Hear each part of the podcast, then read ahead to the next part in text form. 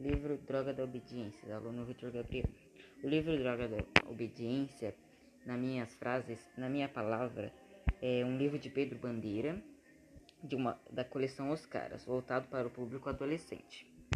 Esse, é, esse, essa obra trata de um grupo conhecido como Os Caras, grupo formado por Miguel, Chumbinho, Magri, Crânio e Calu, jovens que investigam e ajudam a desvendar crimes. Considerado como um best-seller do, do gênero do país deu origem a várias sequências. É, essa foi as minhas palavras para o podcast da aula de leitura para, o, para os professores é, Fabiana e Sueli.